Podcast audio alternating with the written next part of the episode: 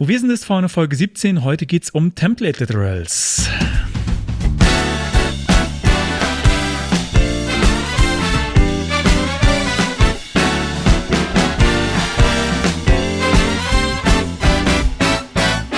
Herzlich willkommen bei Wo wir sind ist vorne.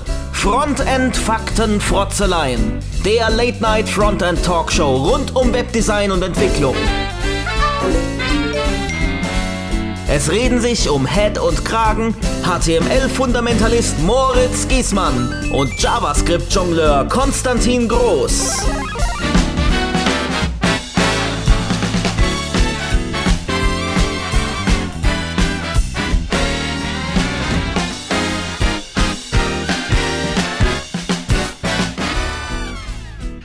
Hallo, liebe Front. Äh, nee, ich kann es nicht sagen. das, was in meinem Kopf war, war gerade nicht, nicht, äh, nicht tauglich für diese Sendung, selbst okay. äh, trotz, dass wir eine Late-Night-Talkshow äh, sind. Hallo, herzlich willkommen. ja, wir haben, sonst kriegen wir wieder böse Zuschriften, genau. herzlich willkommen äh, zu Wo wir sind ist vorne. Ähm, und ich möchte jetzt direkt beginnen mit Bier weil wir haben wieder Bier zugeschickt bekommen. Juhu. Und äh, diesmal ist das aus dem Rüsselsheimer Brauhaus. Ähm, ich mache jetzt auch mal Werbung dafür, weil das ist so eine kleine Brauerei. Der Konstantin holt schon die Mateflasche raus. Ja, ich habe ja, sie nämlich abgefüllt. abgefüllt ja. Oh, das hat man das gehört? Es hat, es hat also ich bin ja ähm, mal gespannt, ob die Kohlensäure noch vorhanden ist nach dem Umfüllen. Und zwar haben wir zwei Biere geschickt bekommen äh, von, von äh, einem Hörer. Und äh, da, wir fangen jetzt mal an, wir haben ein helles und ein IPA und wir fangen mal an mit dem IPA. So, ich äh, schenke mal ein, vielleicht hört man das auch ein bisschen. Ich trinke es aus der Flasche. Also es riecht schon mal, ja, wie so ein, wie so ein IPA zu riechen hat, so ein äh, ja, was ist das denn? Ist das malzig oder? Nach oder? Genitalien oder was? Nicht STD, sondern IPA. Ähm, also so ein bisschen wie so ein, wie so ein Kilkenny oder. Äh, Trinkst du es aus der Flasche? Ja. Darf ich nicht? Ah. Doch, na, ich, kann mir, ich kann mir auch ein Bierglas holen. Also. Nee, nee, du darfst es auch gerne aus der. es ist nur witzig, äh, weil weißt, ich sehe jetzt halt gerade, wie er es trinkt. Ja, es, es sieht aus wie eine Mate. Also es sieht halt aus wie Mate, ja. es, es, sieht tatsächlich, nee, es, sieht aus wie Mate Eistee, Mate würde ich sagen. Ja. Weil, weil der ist ein bisschen dunkler. Aber äh, jetzt okay, musst du mal erklären, äh, was, was für ein Brauhaus, wie hieß das? Rüsselsheimer Brauhaus. So, äh, auf, auf, dem Screenshot von deiner Flasche auf, äh, auf Twitter, auf unserem Account, da ist nämlich, da steht nämlich. Ach so, ja, da, da, ist ein Aufkleber, ja, stimmt, da ist ein Sticker drauf, da steht drauf das Bro-Haus. Und zwar von äh, Haupt, Hauptschule, von, von, von Hauptschule, Hauptschule Rhein-Main. Rhein ähm, ich habe da mal, ich habe da schon mal recherchiert, es ist wohl die Hochschule Rhein-Main eigentlich. Was hat es denn damit auf sich? Äh, ja, das ist äh, gesponsert. Von, von, von der Hochschule. Von der Hochschule. äh, ich, ich, ich dachte mir, das kann man halt mal, also da, da, wir kriegen ja immer gerne Bier geschickt. Ähm, das ist jetzt auch nicht zum ersten Mal, das dürft ihr auch gerne machen. Äh, die Adressen stehen bei uns im Impressum. Die, äh, ja, und ähm, das ist jetzt uns gesponsert worden und ähm, wir trinken das jetzt. Und viel, ich weiß nicht, ich finde, man darf auch in dem Fall die Brauerei erwähnen, weil das ist jetzt keine große äh, Brauerei, finde ich immer gut. Also äh, andere große Brauereien würde ich jetzt nicht erwähnen, habe ich ja schon öfter mal gesagt, aber hier so was Kleines. Ähm, das ist so vergleichbar mit, ähm, vielleicht, ich habe, ich weiß, dass wir auch Karlsruher Zuhörer haben, das ist so vergleichbar wie mit Vogelbräu oder Kühler Krug. Und falls ihr das jetzt nicht kennt und irgendwo anders äh, aus der Welt zuhört, ähm, das sind beides Biere, die man mal trinken kann, würde ich sagen. Dann lass uns doch mal anstoßen, virtuell. Ja, hier. zum Wohl. okay. Mhm. Oh ja. Oh, ja. sehr süffig. Mhm. Ich finde es, ich, ja, es ist mild, es ist so, wie ich es mhm. mag. Karamellnote ein bisschen. Bisschen wenig Kohlensäure tatsächlich, wahrscheinlich durchs Umfüllen, aber. Ähm, genau, das, das hat mich, das habe ich gerade auch äh, gedacht. Ähm, es hat auch wenig geschäumt ähm, beim, mhm. beim Einschenken. Es kann sein, dass es durchs Um, also ja, die, die Flasche war auch, ähm, weil es relativ, es hat stark geschäumt beim Umfüllen. Es kann sein, dass mhm. da einiges verloren gegangen ist. Ja. Äh, ja, okay. Gut, ja, bevor wir zum Bier-Sommelier-Podcast werden. ja, aber das wäre unser, vielleicht unser, äh, unser Zweit-Podcast. Ja. Wo, wir, wo wir saufen, ist vorne. ja, wir haben vorhin schon gesagt, ähm, wir wissen nicht genau, also wo wir sind ist vorne, das wissen wir schon, aber wir wissen gar nicht, wo ihr seid. Ihr könnt uns ja mal in die Kommentare schreiben, wo ihr seid. Mm. BWSIV präsentiert die Retrospektive. Ja, wer Danke, fängt, wer fängt denn an? Ja, ich, ich drücke einfach, wenn es zu viel wird, drücke ich das Knöpfchen. Ähm, Ähm, wir, können, wir, können wieder, wir können wieder nacheinander. Ich habe nämlich zwei Sachen, dann fange ich an, du bist in der Mitte und ich bin dann am Ende. ja, ich habe auch so, ich habe so anderthalb Sachen. Bei mir ist Ah. nicht so viel passiert. Okay, aber, dann, dann ja, fange ich fange jetzt. Mhm, gerne. Ich, fang- ich fange mal an. Ähm, ich habe jetzt einen Mac. äh, vi- viele, ja, ich, ich glaube, ich glaub, äh, als wir mit dem Gerrit gesprochen haben, ich weiß gar nicht, ob das, ähm, also das war der, der, die, die Typografie-Folge. Ähm, ich weiß gar 14? nicht, ob es im Vorgespräch war oder während der Folge, wo es dann so drum ging, ja, äh, wie ihr nutzt gar keine Macs und so. Ich äh, bin jetzt unter, auch unter die Mac-User gegangen, also ist, äh, ein, eins meiner Geräte. Ähm, und ich habe ein bisschen zu kämpfen gehabt. Also es ist an sich echt schönes Gerät, macht Spaß. Aber ich habe sehr zu kämpfen gehabt, weil ich habe jetzt hier irgendwie äh, 20 Jahre Muscle Memory Shortcuts. Und es ist ganz schön schwer, da umzusteigen, weil viele Sachen auf dem Mac einfach anders funktionieren. Die funktionieren zwar grob so ähnlich und es gibt auch äh, so ziemlich jede, jede Standardfunktionalität, keine Ahnung, was man, was, was macht man ganz oft? Also der Klassiker kopieren, ist doch. E-Mail-Adresse eingeben wollen und dabei das Fenster schließen, oder? Wenn man Hm. als Windows-User auf der Mac-Tastatur arbeitet. Ähm, Fenster schließen ist, glaube ich. Ach War das- so, war das Moment, doch- war doch hier mit, äh, das weiß ich, Apfel weiß ich gar nicht. Es, es wäre dann, nee, das ist aber, das ist aber Alt GR, was man drückt und das ist nicht Apfel auf dem Mac. Was Also denn mir da ist das rechts? jedenfalls irgendwie passiert immer, dass ich, äh, dass ich das Fenster geschlossen habe, statt die Also E-Mail-Adresse das- einzugeben. Das kann sein. Ich habe jetzt, ähm, also ich habe eine Weile jetzt, zwei Wochen oder so, versucht, damit klarzukommen. Ähm, und und äh, zu sagen, okay, ich lerne das jetzt. Mein Problem ist aber, dass ich halt äh, nebenher auch noch ein Windows und ein Linux benutze momentan. Und es ist wahnsinnig schwer hin und her zu switchen. Und jetzt, heute habe ich gesagt, nee, jetzt reicht's. Ich breche mir hier einen ab. Dann habe ich erst versucht, so im Mac intern so ähm, Tasten auszutauschen. Man kann nämlich dann sagen, ja, äh, wenn du jetzt hier die, äh, die, äh, die Apfeltaste hast, das ist ja eigentlich ja diese, diese, diese, kommt, wie, wie hat ein Kollege gesagt? Egal, also die, Apf die frühere Apfeltaste mit, diesem, mit diesem komischen Symbol da drauf. Ähm, das, man kann die auch tauschen gegen, gegen eine andere und dann sagen, okay, das ist jetzt irgendwie dieselbe wie Control oder sowas. Ich glaube, es ist die Control-Taste. Ja, also dass es dieselbe Taste ist wie dann Steuerung. Ähm, oder das äh, also einfach tauschen. Das war jetzt gerade verwirrend, macht nichts. Ähm, das hat mir ein bisschen weitergeholfen, weil ich dann plötzlich ähm, die, die Links-Außentaste wieder drücken konnte. Ähm, aber irgendwie hat es dann doch nicht, das, es, hat, es hat nicht ausgereicht, weil an vielen verschiedenen Stellen, gerade wenn man irgendwie so mit der Tastatur Text markiert oder so, ähm, mit den Pfeiltasten und halt auf dem PC, ähm, also sowohl unter Linux, unter den Linuxen, die ich benutzt habe, als auch unter Windows, machst du ja Steuerung Shift und dann Pfeiltasten links oder rechts um dann irgendwie was auszuwählen. Und das war halt, ist halt eine komplett andere Geschichte auf dem Mac. Da machst du nämlich, glaube ich, Shift und diese Alt-Taste da, also diese Option-Taste, ich glaube, und dann. Und das, ich habe mir einen abgebrochen, ständig mit jedem Shortcut. Und auch der Finder, sowas wie der Explorer, funktioniert ganz anders, hat ganz andere Shortcuts. Zum Beispiel bin ich total gewöhnt, dass ich mit Backspace irgendwie eine Ordnerebene nach oben Ja. komme. Das geht da einfach nicht. Ähm, ich war es gewöhnt, dass es eine Delete-Taste gibt, mit der ich irgendwas löschen kann. Das hat da irgendwie auch nicht so richtig funktioniert. Und dann fange nicht an, mit Klammern zu tippen. äh, irgendwie, weil die, die geschweiften und die eckigen Klammern sind zum Beispiel gar nicht auf der Tastatur von dem MacBook drauf. Das heißt, du musst wissen, wo die sind. Und ich habe jetzt halt hier aber eine, eine Windows-Tastatur, wo die halt so. drauf gedruckt sind, aber halt an einer anderen Stelle, als sie dann da wären. Und äh, ich, bin, ich bin durchgedreht und dann habe ich gesagt, so jetzt reicht's. Ich suche jetzt mal, ob es irgendwie was gibt, wie ich meine alten Shortcuts wieder zurück zum Mac bringen kann. Jetzt kann man sagen, okay, äh, lern halt mal was Neues, aber wie gesagt, ich habe mehrere Systeme im Einsatz. Äh, 20 Jahre Muscle Memory auf diesen Systemen. Ich glaube, ich bin zu alt und zu wäre, um davon nochmal wegzukommen. So, der langen? Rede, kurzer Sinn.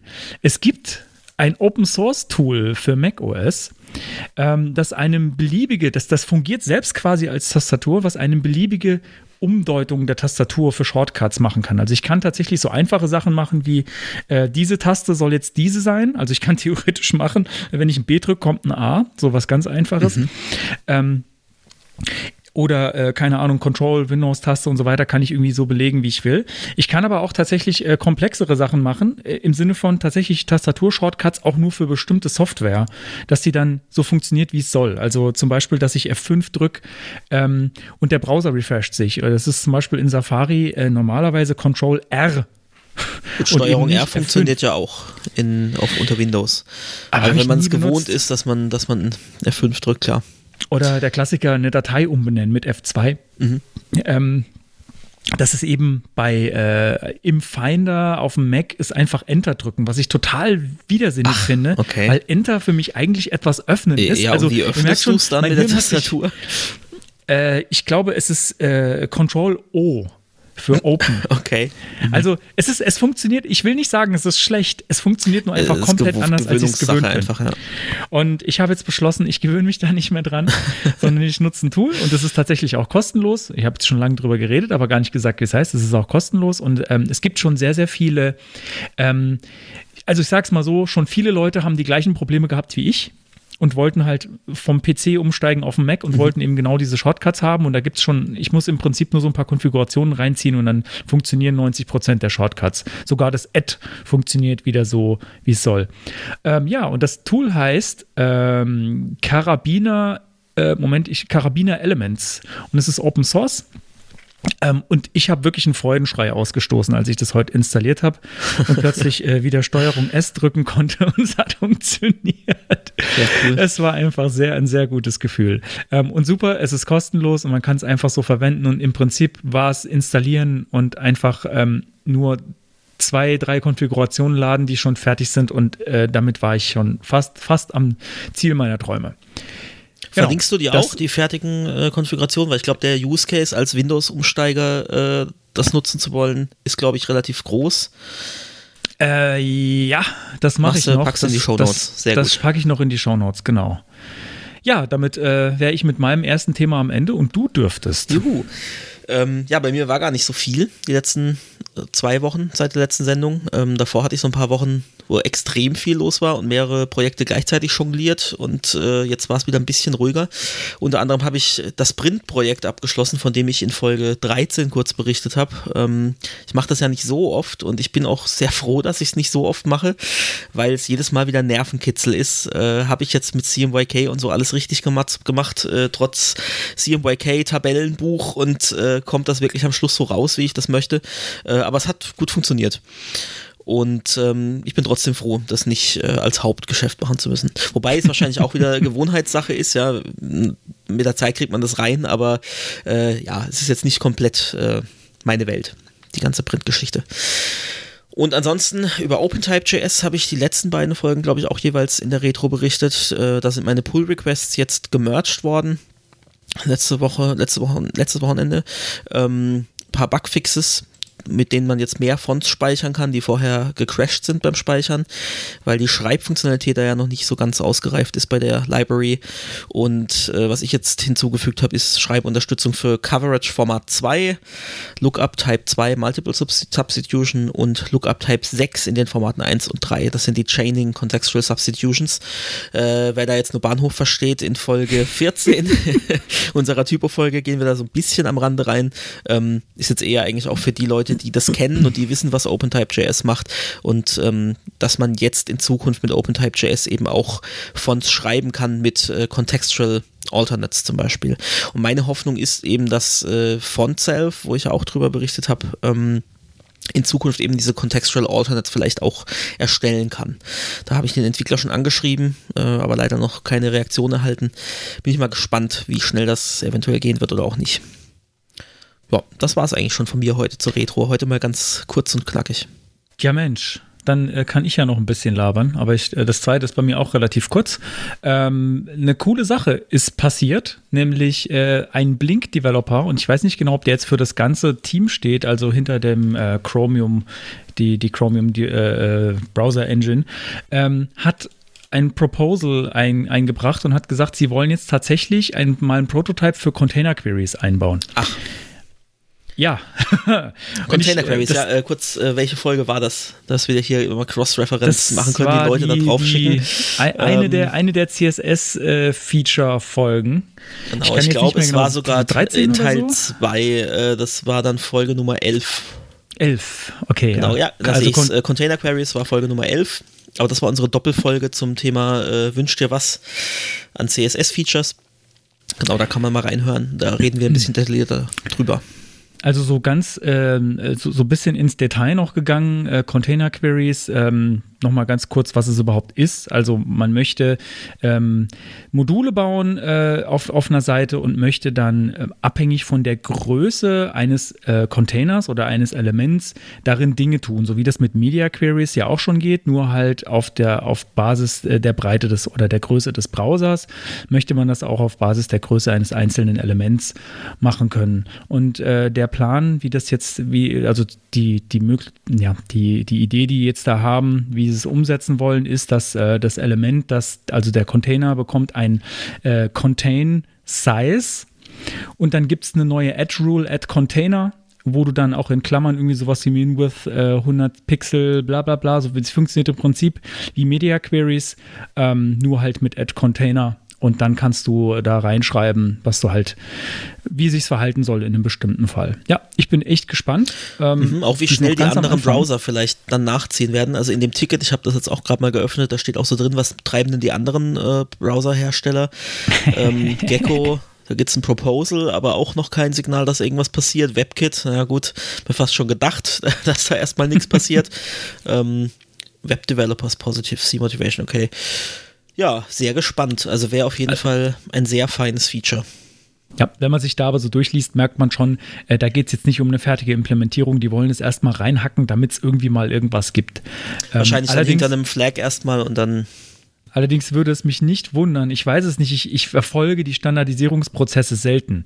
Mich würde es eigentlich nicht wundern, äh, wenn das oft so wäre, dass Features so dann reinkommen, weil dann ist ja jetzt schon da, funktioniert doch, mhm. komm, machen wir, komm, weil machen wir genau so. Ach, das ist ja echt ganz cool.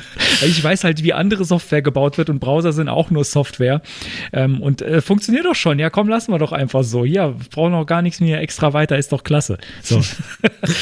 und so, und der Developer sagt dann, oh nein, das geht ja gar nicht, weil das ist doch noch gar nicht richtig hier der Name und hier ja, das muss doch noch refactored werden. nee, es funktioniert. Los geht's. Feuer. ja, damit äh, sind wir mit der Retro schon durch, weil äh, ja, also ich habe das, ja, ja. Oh, dann, heute ähm, sind wir heute schnell. Ja, bam, bam, zack, zack. Und weiter geht's. Gutes Bier. Die Property der Woche. Man wird ja gar nicht meinen, dass das meine Stimme ist. Entschuldigung. ich klinge manchmal so. Special Effects. Äh, jo, äh, Property der Woche. Wir waren sehr CSS-lastig, glaube ich, sowohl themenmäßig als auch mit den Properties immer. Ähm, Gibt es heute mal wieder was JavaScript-mäßiges und zwar navigator.sendbeacon. Ähm, wo braucht man das? Folgende Situation ich äh, will beim Schließen des Tabs noch eine Aktion ausführen, schnell. Ja, noch einen Request zum Server schicken, äh, zum Beispiel irgendwelche Daten speichern oder die Session beenden oder irgendwie ein Tracking hinschicken. Äh, der User hat jetzt die Seite verlassen. Und äh, bisher hat man das so gelöst, dass man das Unload-Event mit äh, einem synchronen XML-HTTP-Request ausgestattet hat, das Callback. Und das führt natürlich dazu, dass solange dieses synchrone Request läuft, alles einfriert. Das heißt, wenn ich wegnavigiere von der Seite, dann habe ich eine Verzögerung und die neue Seite lädt erst, wenn das durch ist. Und man merkt halt einfach, ähm, es friert vielleicht sogar das Tab ein, also eigentlich keine schöne Lösung. Und an die Stelle tritt jetzt eben navigator.sendbeacon. Dem übergebe ich eine URL und äh, Daten. Und diese Daten werden dann asynchron zum Server gesendet, selbst wenn die Seite schon geschlossen wurde. Und an Daten kann ich ja hm. übergeben einen Array Buffer, Array Buffer View, ein Blob oder ein DOM-String, Form Data oder URL, URL Search Params. Und ähm, das macht man nicht in dem, in dem äh, Unload-Event oder Before Unload, sondern das Sandbeacon ist einzusetzen im Visibility Change Event. Und das Visibility Change Event, das triggert zum Beispiel auch, wenn ich einen Tab in den Hintergrund schalte. Also wenn ich das Tab wechsle, dann triggert das einmal und wenn ich wieder hinwechsle zu dem Tab, triggert es auch. Und über die Visibility API kann ich eben auch abfragen, war ich denn vorher visible oder nicht und kann dann entsprechend darauf reagieren. Ja, und das äh, klingt erstmal ganz gut und äh, was noch zu sagen ist, die, die übermittelten Daten, die sind restriktiert, also es ähm, man kann da jetzt nicht irgendwie mehrere MB über den Ether schicken, sondern das ist so gedacht, dass man kleine Datenmengen schickt, die relativ schnell verarbeitet werden können, sodass die ganze Geschichte schnell abgeschlossen ist, auch wenn es asynchron läuft. Ähm, es gibt aber in der Implementierung, also beziehungsweise in den Specs, gibt es keine, keine Vorgabe, wie die Browser das zu handeln haben, also was als verkürzt äh, oder beschränkt ähm, angesehen wird, sondern das ist der Implementierung überlassen. Also Chrome beispielsweise erlaubt 64 Kilobyte, ist aber eigentlich schon ausreichend, um da irgendwie äh, ja bisschen Text hinzuschicken an den Server. Und Was wäre denn so ein Use Case? Wofür brauche ich das denn? Ähm, ja, Use Case habe ich eigentlich schon oben gesagt, Tracking. Also ah, wenn ich tracken okay. will, wie lange hält sich ein User auf der Seite auf? Ich kann ja Zeitpunkt messen, wann der User die Seite aufgerufen hat, wann geht er wieder runter. Kann ich dann genau messen, wie lange der User drauf war. Äh, oder ich will eben noch, keine Ahnung, einen, Chat, der jetzt nicht über WebRTC zum Beispiel läuft, sondern ganz klassisch mit, äh, ich schicke Daten hin und ich will den Online-Status irgendwie abfragen. Dann kann ich sagen, wenn der User den Browser schließt, das Tab schließt, dann ist der User offline. Sowas zum Beispiel würde mir jetzt spontan einfallen. Ich habe gerade noch dran gedacht an, ähm, jemand hat vielleicht noch in irgendeinem obwohl, da will man vielleicht noch mal darauf hinweisen. Äh, es wäre vielleicht doch eher so ein Ding für Unload. Ich habe gedacht, ähm, wenn jetzt jemand die Seite verlässt, aber irgendwo noch was dirty hat und irgendwo noch was ein, irgendwo noch Text drin hat, mhm. irgendwo noch äh, irgendwas drin hat, was, was noch nicht gespeichert ist, dass man das dann am Ende noch mal irgendwie an den Server schicken könnte. Ja gut, du kannst natürlich auch Daten speichern. Also wenn das jetzt ein Formular ist, irgendwie mit, äh, mit drei, vier Feldern, also 64 Kilobyte, die musst du erstmal voll kriegen. Ähm, ja. Von daher tatsächlich für, für solche Sachen Formular schnell speichern oder sowas äh, reicht das durchaus aus. Würde jetzt ja, vielleicht nicht auch. in einem CMS tatsächlich den kompletten Page-Content speichern, äh, das wird wahrscheinlich nicht ausreichen, je nach Umfang, ähm, aber für so kleinere Sachen reicht das durchaus. Ja, aber ich meine jetzt äh, einfach ein Chatfenster oder äh, irgendwie sowas, wo ich halt irgendwie gerade was reingetippt habe könnte das äh, ja durchaus interessant sein. Also, dass man das Wobei später da dann wiederherstellt, aber das würde man ja dann eher per Session Storage oder Local Storage ähm, machen um das nicht zu verlieren. Ja, ja, stimmt. Genau. Ähm, ja, Unterstützung. Die Unterstützung ist eigentlich ganz gut. Edge seit 14 immerhin, also nicht mal nur der neueste Chromium Edge, sondern äh, der alte Edge. Äh, IE11 braucht man natürlich nicht drüber sprechen. Und iOS Safari kann das seit 11.3, wobei das mit Vorsicht zu genießen ist. Also ich habe ja schon mal, glaube ich, in irgendeiner Folge gesagt, Apple und, und Safari, das wird irgendwie so der neue IE, was so die Langsamkeit der Features und, und die komischen, na, wir setzen es aber anders um als alle anderen, weil Performance oder so, ja. Ähm, was das angeht, ist das irgendwie der neue IE. Und es ist tatsächlich auch so, dass es da einige Bugs gab.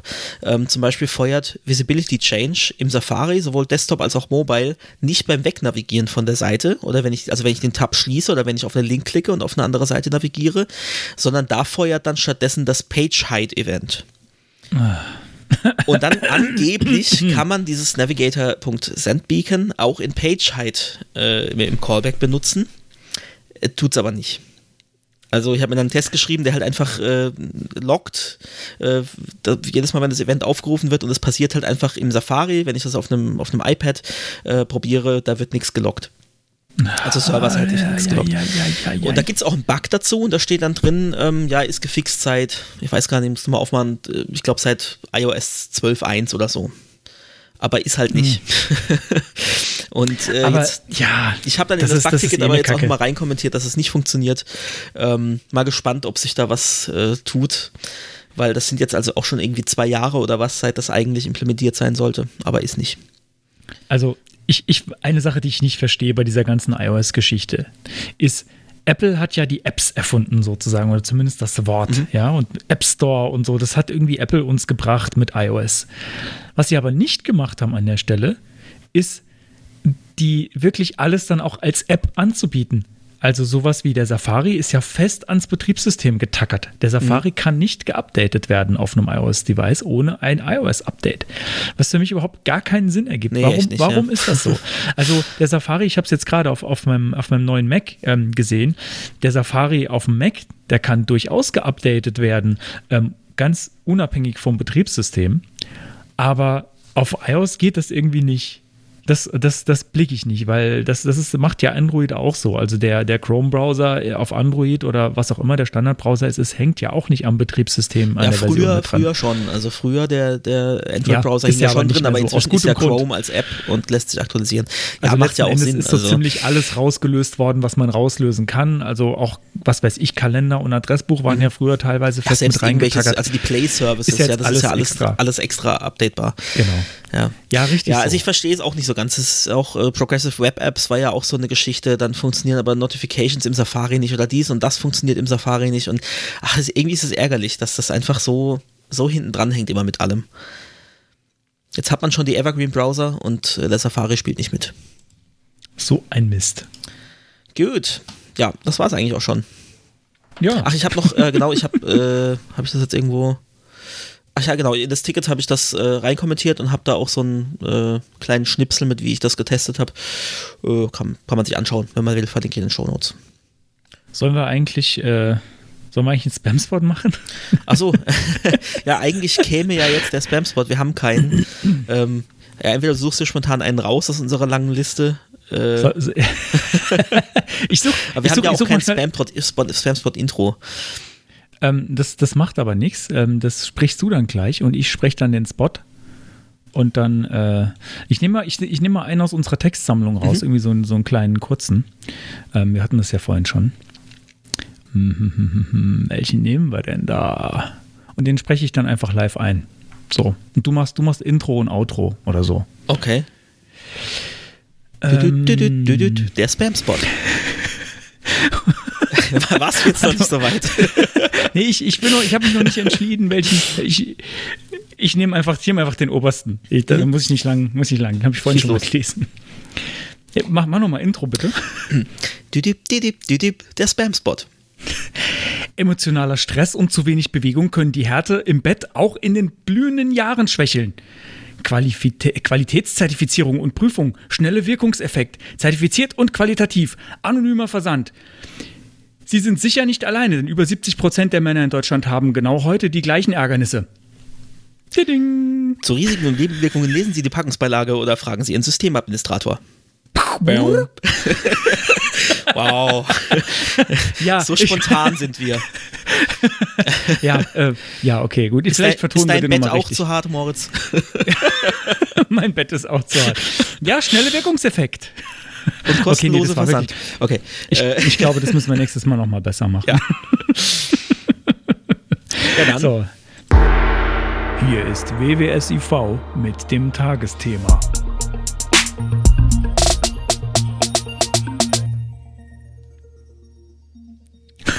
Stille. Das Schweigen Ah. im. Wir, wir gestikulieren uns hier zu über die Webcam. Ja. Moritz hat sein ähm, Bier schon leer. Ich muss mal, ich muss Ja, ich schneller hab mein trinken. Bier, nee, es ist, nee, ist nicht leer. Ich wollte nur, ich wollte nur das andere ausprobieren. Ach so, Das, das helle. ist wollte ich beide jetzt. ausprobieren. Äh, nee, du kannst parallel. ja einfach schon mal anfangen. Ich bin, ich bin in fünf Sekunden wieder da. Fang einfach schon mal an. alles klar. Und tschüss. Geht das? ja, klar, natürlich. ja, Thema heute Template Literals und im speziellen Tagged Template Literals. Ähm, sind auch bekannt als Template Strings. So war das auch auf Englisch in der Spezifikation ursprünglich benannt und dann später umbenannt zu Template Liter- Literals. Aber man hört Template Strings tatsächlich noch recht häufig. Und das ist ein ES 2015 Feature das ich inzwischen eigentlich sogar sehr häufig verwende, auch direkt in Webprojekten, die jetzt nicht auf Babel setzen in ihre äh, Toolchain, ähm, aber selbst in, in Projekten, die Babel in der Toolchain haben, also Babel für Einsteiger, äh, das transpiliert neuere JavaScript-Features äh, in Code, der auch in älteren Browsern oder älteren äh, Laufzeitumgebungen ausführbar ist. Ähm, nur, dass wir da niemanden außen vor lassen. Und selbst in solchen Projekten sieht man aber recht häufig noch, dass da Strings mit Pluszeichen aneinander gehängt werden, zum Beispiel. Ja, Und großer Spaß. ja, sehr übersichtlich auch. Und dabei ist das Ganze schon, also seit Edge 13 sogar nutzbar. Und ja, worum handelt es sich? Es geht darum, dass Strings nicht in einfache oder doppelte Anführungsstriche geschrieben werden, sondern in Backticks. Das ist das dieser Akzent gravis aus dem Französischen von links oben nach rechts unten, ähm, den man auf der Tastatur mit dem entsprechenden Zeichen und einem Leerzeichen äh, erstellt. Und was erlaubt mir das im Vergleich zu normalen Single- oder Double-Quote-Strings? Ich kann darin Zeilenumbrüche verwenden, ohne dass ich irgendwie das unterbrechen muss. Und ich kann Platzhalter drin verwenden nach dem Format Dollar und dann in geschweiften Kla Klammern eine Expression. Und ich sage deswegen Expression, weil es geht nicht nur um Variablen, also der klassischste Fall ist, ich schreibe da eine Variable rein und die wird dann äh, entsprechend in dem String ausgegeben, aber ich kann da drin also auch Berechnungen ausführen oder Funktionsaufrufe. Und ähm, muss, spare mir dann halt dieses Unterbrechen vom String und äh, mit Plus und Variablename und Plus und vielleicht noch eine Klammer und so weiter. Ähm, das heißt, es ist einfach syntaktischer Zucker erstmal, äh, aber es geht darüber noch hinaus. Also wie gesagt, ich habe schon gesagt, äh, Expressions kann ich da drin benutzen ähm, und alles Mögliche. Und ich kann die auch verschachteln. Also ich kann dann wieder ein, ein Template Literal in diesem Platzhalter machen und da kann man dann recht, recht übersichtlich äh, doch recht komplexe Zusammenstellungen von Templates machen, die sich dann mit mittels Variablen oder Funktionen äh, konfigurieren lassen. Genau. Wie, wie, wie ist es bei dir? Nutzt du das oder nicht? Ich, ähm, ja, ich, ich nutze ich nutze es, ähm, ich nutze es selten, aber es hat auf jeden Fall komplett ähm, mein, mein äh, String Concatenation mit Plus und so weiter ersetzt. Also mhm. wenn ich äh, irgendwie äh, an, ja, wenn ich einen String bauen will, dann benutze ich eigentlich nur noch immer das. Und ich finde auch die, die Multiline-Geschichte mit den äh, Dreifach, Dreifach Backtick, oder? Ist das dreifach oder doppelt? Dreifach Backtick. Ich, ich, ich bin nee. gerade. Nee, du musst einfach, du machst einfach einen Line Break. Und solange du keinen Backtick hast, der das schließt, dann. Äh Aber da gibt's doch, da gibt's doch eine Schreibweise mit, äh, mit mehrfachen. Ich glaube, es sind drei. Oder bin ich jetzt, ich glaube, ich glaube, du bist bin bei, bei ich falsch, bin ich bei, Markdown, Markdown, bin ich bei Markdown gelandet, wirklich? Ja, echt? Also dreifach dann, dann, Backtick ja. in Markdown macht einen Codeblock, der äh, ja. Ja, es gibt aber auch einfach Backtick in, in Markdown. Ähm, ja, dann bin ich gerade in Markdown gelandet. Aber ich mag auch das mit den Zeilenumbrüchen, dass man da auch irgendwie keinen Backslash n oder irgendwie so einen Käse hinschreiben muss. Ähm, das, äh, ist, das ist eine großartige Sache und man kann auch vernünftig irgendwie da HTML reinschreiben, das dann immer noch genauso aussieht, wie es aussehen soll, sodass man es versteht und verschachtelt und mit neuen Zeilen und keine Ahnung. Also das ist genau. Also allein, alleine deswegen schon, ähm, auch wenn es dafür erstmal nur Syntactic Sugar ist im Endeffekt, äh, finde ich, lohnt sich das aber schon, weil es einfach übersichtlicher ist. Und wenn man sich das einmal angewöhnt hat, dann macht man das auch immer. Äh, die Sache ist halt natürlich, es gibt durchaus noch Bereiche, in denen man den IE halt auch unterstützen muss, wenn man für irgendwelche Firmen-Tools äh, was schreibt, die halt nichts anderes installiert haben oder halt auch eine Webseite hat, die da drauf laufen muss. Ich bin inzwischen so weit, dass ich sage, IE 11, äh, nö, nicht mit mir. also außer der Kunde will das natürlich explizit oder es, ergibt sich einfach aus dem Kontext, dass das benötigt wird. Genau, dann äh, jetzt im speziellen Tagged Template Literals. Also Ach, vielleicht von den, recht, von den. Das gibt's ja gar nicht. Ich habe es gerade nochmal nachgeschlagen. Sorry. Ja. Äh, also mit den drei. Backticks war totaler Käse, ja. was ich gerade erzählt habe. Das ist tatsächlich aus Markdown und ich kann auch mit einem Backtick äh, Zeilenumbrüche und alles reinschreiben. Ja, nur noch mal zur Korrektur. Genau. Also Template Literals, da ist man vielleicht schon eher mal drüber gestolpert, aber diese Tagged Template Literals, ich glaube, das ist was, was viele äh, jetzt unabhängig vom Junior oder Senior Level vielleicht noch gar nicht so auf dem, auf dem Schirm haben. Oder vielleicht schon gesehen haben, aber irgendwie noch nicht eingesetzt oder vielleicht auch gar nicht genau recherchiert, was, was kann das denn eigentlich, was macht das denn eigentlich. Und ähm, ist eigentlich ganz einfach. Vor dem ersten Backtick, vor dem öffnenden Backtick von so einem Template Literal kann eine Expression stehen. In der Regel ist das ein Funktionsname einfach. Also äh, der kann wirklich lauten, wie man will. Man sieht in den Beispielen dann oft, dass die Funktion halt einfach Tag heißt und dann steht da Tag und dann äh, Akzent und dann der, der Inhalt. Aber der kann auch äh, Hurz heißen, ja, oder, oder irgendwie. also jeder beliebige Funktionsname die, die oder Aussprache vielleicht. ist wichtig. oder vielleicht auch äh, eine Funktion, die wiederum ein Callback zurückgibt oder was auch immer. Ähm, und dann schreibe ich hinten dran eben diesen Template Literal String. Und das ist, wenn man das das erste Mal sieht, echt verwirrend. Also wenn man das nicht weiß, was das ist, dann denkt man so, äh, das ist doch kein valides JavaScript. Äh, ist es aber doch. Und das Ganze funktioniert so, dass diese Funktion, die ich da vorne dran schreibe, den Namen, die wird aufgerufen und erhält als erstes Argument ein Array mit allen String-Bestandteilen die in dem Template Literal folgen. Das heißt, die sind eventuell unterbrochen durch die Platzhalter und ich kriege eben, also wenn ich jetzt äh, foo und dann Platzhalter und dann bar habe, dann habe ich eben ein Array, mit dem String, mit dem, mit den Strings foo und bar. Und als weitere Argumente erhalte ich dann so viele Argumente, wie es Platzhalter gibt in dem String. Ähm, wobei aber zu sagen ist, also die, die Expressions, die da drin sein können in den Platzhaltern, die sind bereits evaluiert. Also wenn ich in dem Platzhalter jetzt Dollar geschweifte Klammer auf äh, 5 plus 2 habe, dann kriege ich aber ans, als Argument übergeben an die Callback-Funktion 7. Habe ich richtig gerechnet?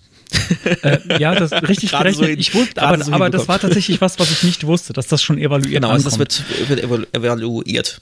Ähm, ansonsten würde ich eine Expression zurückbekommen, müsste die dann wieder selber weiterverarbeiten. Also äh, genau, die kommt evaluiert zurück. Und ähm, wie komme ich da dran? Weil ich weiß ja vielleicht gar nicht, da kommen wir nachher noch dazu, hier böse, böse User-Generated äh, Content. Ähm, ich weiß im Zweifel vielleicht gar nicht, wie viele Platzhalter ich da drin habe, weil das auch wieder vielleicht dynamisch zusammengestellt wird oder aus verschiedenen Variablen kommt, die aber das gleiche ähm, also dass quasi das, das, das Template literal in der Variable drin ist und ich die dann wiederum nutze als Parameter für diese Callback-Funktion. Und um an die Argumente dran zu kommen, die da übergeben werden. Ähm, also entweder, wenn ich weiß, wie viele das sind, dann nutze ich einfach, äh, benahme ich die Argumente. Ist jetzt wieder schwierig, das so abstrakt zu besprechen und man kann es nicht sehen, aber ich habe auch ein, ein Code-Pen dazu gebastelt, das ich verlinken werde.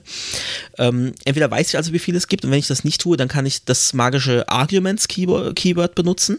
Da habe ich dann alle Funktionsargumente drin. Das heißt, Arguments 0 entspricht dann diesem Strings-Array und alle weiteren sind dann eben die, die Platzhalter. Ähm, wie gesagt, in dem Codeband sieht man das ganz gut. Habe ich, glaube ich, gar nicht verlinkt, aber siehst du jetzt leider nicht. ja, macht nichts. Äh, genau. Oder ähm, ich nutze den Spread Operator. Das ist Genau. auch ein, ein, ein ES, äh, ich weiß gar nicht, es war ein ES6, glaube ich auch. Ich glaube, es ist ein E ES6. Äh, ein, ein, Punkt, ein Punkt, Operator Punkt. eben, so wie der Name schon sagt. Punkt, Punkt, Punkt, genau. Also Punkt, Punkt, Punkt, Placeholders zum Beispiel als Argument, als zweites der Funktion sozusagen. Und dadurch habe ich dann in der Variable Placeholders ein Array aller folgenden Argumente. Das ist vor allem dann interessant, wenn ich nicht weiß, wie viele es sind. Dann Genau. habe ich auf jeden Fall Genau. da alle drin. Und muss auch, äh, kann dann irgendwie darüber iterieren und aber das müsste mit Arguments auch gehen, oder? Äh, mit Arguments ist, auch, ja. ist, Arguments ist auch ein Array, oder? Äh, ja, aber also äh, es, hm, oh, jetzt, jetzt, jetzt offensichtlich sich wieder, dass wir nicht so tief äh, drin sind. Nein, aber Ich Arguments, also ich kann zum Beispiel kein, ich kann nicht Arguments.shift machen, um das erste zurückzubekommen, weil ich kann Arguments nicht modifizieren. Ja, deswegen ist es kein, also in meiner, in meinem Beispiel habe ich das auch ähm, in dem CodePen. Ich muss dann array.from und dann Arguments übergeben, um quasi ein, ein Array zu klonen, das alle Argumente enthält. Und dann kann ich so Geschichten machen wie die Strings sind äh, Arguments äh, 0 und der Rest ist dann, äh, also wenn, wenn ich Arguments.shift mache, dann speichere ich in die Variable die Strings und äh, dann enthält der restliche String. Ich glaube, man, man kann sich absolut nicht vorstellen, was wir hier gerade erzählen. ähm, schaut euch das CodePen an. Genau. Ich will das auch sehen. Ich, ich, ich schick's dir Ja, schnell. ja nee, äh, muss, muss auch jetzt gar nicht, muss auch gar nicht schnell gehen jetzt. Ähm, passt schon. Genau. So. Jetzt muss ich erstmal So. äh, gucken, wo, wo waren wir denn jetzt äh, vor lauter abstraktem. Wir waren äh, bei, bei dem Gerede. Tag Template Literal und dem Spread Operator, dass, äh, dass da die einzelnen Argumente mit Genau. reingegeben Ja, werden. das wäre damit eigentlich, äh, eigentlich abgedeckt. Ähm, es ist jetzt noch sehr abstrakt, es kommen nachher kommen tatsächlich noch, noch, noch Beispiele, für was man das nutzen kann. Also, ähm, was noch zu sagen ist zu der Tag-Funktion selbst, die muss keinen String zurückgeben. Also klassischerweise mh, sieht man das schon, dass dann einfach ein String zurückgegeben wird ähm, oder eine Variable eben gespeichert wird. Ähm, aber es kann zum Beispiel auch ein Closure zurückgeben, den ich dann in eine Variable speichere und ich kann diese Closure dann wieder aufrufen mit, mit anderen Argumenten zum Beispiel, sodass ich quasi das, äh, das Closure per Template Literal konfiguriere und später mit Argumenten aufrufen kann. Verrückt, ne? Crazy. Ja, also ein großer Vorteil von dieser ganzen Template-Literal-Geschichte ist, ähm, dass so Statical Code Analysis Tools, also Linter zum Beispiel wie JSLint oder ESLint, äh, dass die diese getagten Literals natürlich besser verarbeiten können, weil die wissen, äh, was da passiert und wie die aufgebaut sind, als jetzt irgendwelche selbst zusammengestückelten Strings. Das ist wohl so einer der, der großen Vorteile. Bei mir ging es nämlich so, also im Gegensatz zu normalen Template-Literals, wo ich dachte, so ja cool, äh, werde ich ab sofort immer nutzen, haben mir so für diese getagten Template-Literals am Anfang erstmal die Anwendungsfälle gefehlt. Und ich habe nicht so ganz nachvollziehen können, was denn jetzt der Vorteil ist im Vergleich dazu, dass ich einfach eine Funktion aufrufe und da die Parameter übergebe oder den ganzen String. Ähm, aber es gibt einige Beispiele, wo sich das ganz schön umsetzen lässt. Es ist, glaube ich, oft tatsächlich eher Syntactical Sugar, ja, wie auch mit den Template Literals an sich. Ähm, das heißt, ich könnte das auch über Funktionsaufrufe machen, aber es ist einfach schöner und wenn man es mal weiß, wie, wie der Aufbau ist, leichter zu verstehen, wenn man den Code sieht, was da genau passiert. Also äh, eine Sache ist zum Beispiel automatisches Escapen der Platzhalter. Da hatten wir es vorhin im Vorgespräch auch schon äh, zum Thema Sicherheit so ein bisschen drüber. Also zum Beispiel, dass ich sämtliches HTML äh, escapen lasse, was eventuell drin ist, weil es könnte ja in, einem, in einer Variable vielleicht eine User-Eingabe sein, also der Username aus einem gespeicherten Profil zum Beispiel. Äh, das ist also ein Anwendungsfall, äh, aber auch Internationalisierung.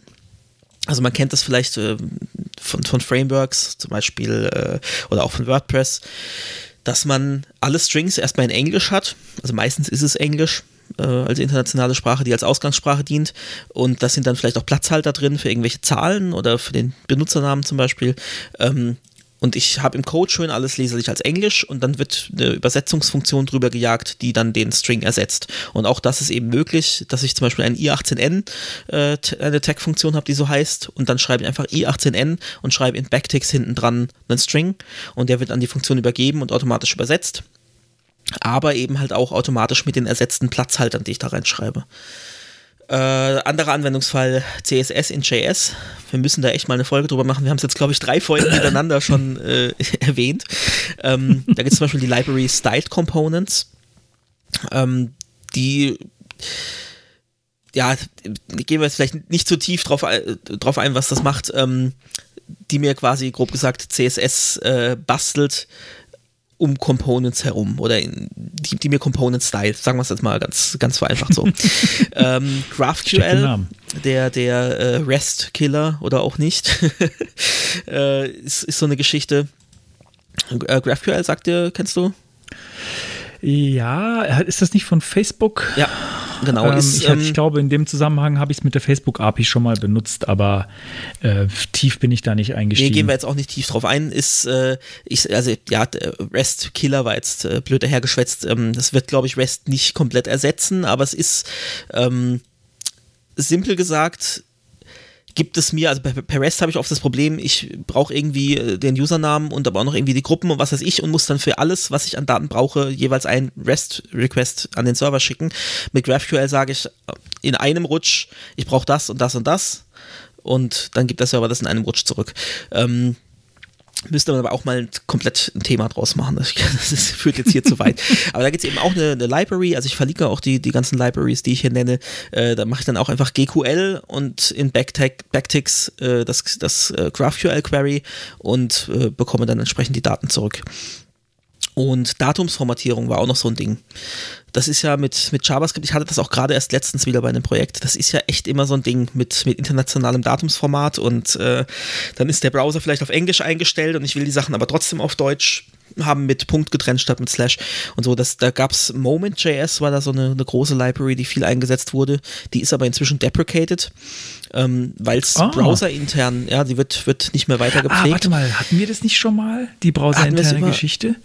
Ganz ja, wir hatten es auch schon mal über, über Internationalisierung, genau, über die International, Internationalization API, ja. ähm, die das zum Teil ablöst, aber halt auch nicht so hundertprozentig, weil es auch noch nicht überall so richtig unterstützt wird. Ähm, jedenfalls gibt es da auch eine andere Library, LitDate heißt die, und die nutzt eben auch diese äh, Tag-Template äh, Literal Syntax, ähm, über die ich dann auch Datum formatieren kann, mehrsprachig. Genau, es gibt eine wow. große Liste weiterer Beispiele, die verlinke ich auch. Da gibt es ein, äh, auf GitHub ein, ein Repository, Awesome Tag Templates, die das äh, alles auflistet. Und ähm, dann gibt es zum Beispiel ein NPM-Package, Package äh, Common Tags heißt das. Ähm, das ist so ein bisschen wie, wie Lodash oder Underscore JS äh, für Tagged Template Literals. Einfach so eine Sammlung an viel benötigten äh, Schnipselchen, die automatisch als, als Tag zur Verfügung gestellt werden. Also eben genau sowas wie ähm, HTML sicher machen, dass das escaped wird. Und so Geschichten. Da reden wir noch drüber gleich. Genau, das, da darfst du jetzt gleich drüber sprechen. Ich bin nämlich jetzt schon fast am Ende, nur weil wir es jetzt vorhin auch schon mal über, äh, über HTML hatten. Ähm, in, in Template Literals und ich glaube, das ist tatsächlich halt auch ein hoher, äh, ein großer äh, Anwendungsfall. Ähm, weil man jetzt vielleicht nicht immer eine Library wie Vue oder Angular oder React einsetzen will und dann halt doch mal irgendwie äh, sich selber HTML zusammenbaut als String. Und da gibt es für VS Code äh, Plugins, die Syntax Highlighting in Tem Template Literals erlauben. Das gibt es für HTML, für CSS und für JavaScript, weil man natürlich das Problem hat, so ein, so ein Template Literal, das ist eigentlich nur ein String. Das heißt, der, der äh, Editor weiß nicht, was da drin steht und ähm, zeigt das entsprechend, ich glaube, in dem Standard-Theme ist es gelber String dann, oder zumindest auf dem Dark-Theme. Ähm, Genau, und da gibt es äh, drei Plugins, mit denen man entsprechend das Code-Highlighting aktivieren kann für Template Literals. Ja, Security ähm, ist für mich ein Thema. Also als der Konstantin äh, gesagt hat, ähm, wir sollen mal darüber sprechen, über äh, Template Literals, kam wieder so in meinen Kopf, ja, das wollte ich schon mal wo einsetzen. Und da habe ich es dann am Ende nicht gemacht, weil Security, weil es ist sehr, sehr verführerisch, damit HTML zu bauen, weil das ist, sieht dann echt schick aus. Und ähm, wenn man es aber mit User-Generated Content zu tun hat, in meinem Fall war das, äh, waren das Eingaben in einem Suchschlitz, ähm, der dann äh, zu weiter zu, äh, zu Vorschlägen verarbeitet wird und mit Highlighting und so. Ähm, oder auch, oder auch eine andere Stelle, wo äh, beispielsweise irgendwie Username ähm, zum Beispiel oder, oder diverse User-Credentials äh, ähm, dargestellt werden soll. Ähm, da ist es verführerisch, das zu verwenden, aber es ist dann äh, unter Umständen echt gefährlich, äh, wenn man da einfach dann HTML damit schreibt, weil äh, es kommt dann immer darauf an, ähm, mit was für einer Methode man das wieder äh, in, in den Dokumentenbaum einbaut, um ähm, ja, Mensch, hallo, willkommen hallo. zurück. Habe ich dich jetzt auch mal aus dem Konzept gebracht? Ja, aber das ist nicht so schlimm, wir schneiden das nicht. Ich habe zwar ein bisschen viel M gemacht, aber das passt schon. Jetzt kommt die andere Mateflasche. Genau. Also ich habe ich hab eigentlich nur kurz gesagt, äh, es ist, es ist gefährlich, man sollte aufpassen, ähm, wenn man Template Literals mit Template Literals HTML baut, weil es kommt natürlich aber am Ende, ähm, am Ende der, der Überlegung stand dann, naja, es kommt am Ende nicht drauf an, ob du Template Literal äh, nimmst oder sonst oder sonst irgendwie dir deine Strings zusammenbaust, sondern es kommt auf die Methode an, mit der du ähm, das HTML wieder einfügst in die Seite. Äh, wir haben dann im Vorgespräch kurz drüber gesprochen, ähm, wenn du zum Beispiel in inner HTML Dinge reintust, ähm, die böse sind, dann werden die auch evaluiert. Da habe ich äh, potenziell eine Cross-Site-Scripting-Lücke. Ähm, ich habe mir zu Template Literals nochmal ähm, den Kurs von Wes Boss mhm. angeschaut. Ähm, ich weiß nicht, ob kennt vielleicht ein, der eine oder andere kennt vielleicht Wes Boss, hat auch einen coolen Podcast, Syntax FM.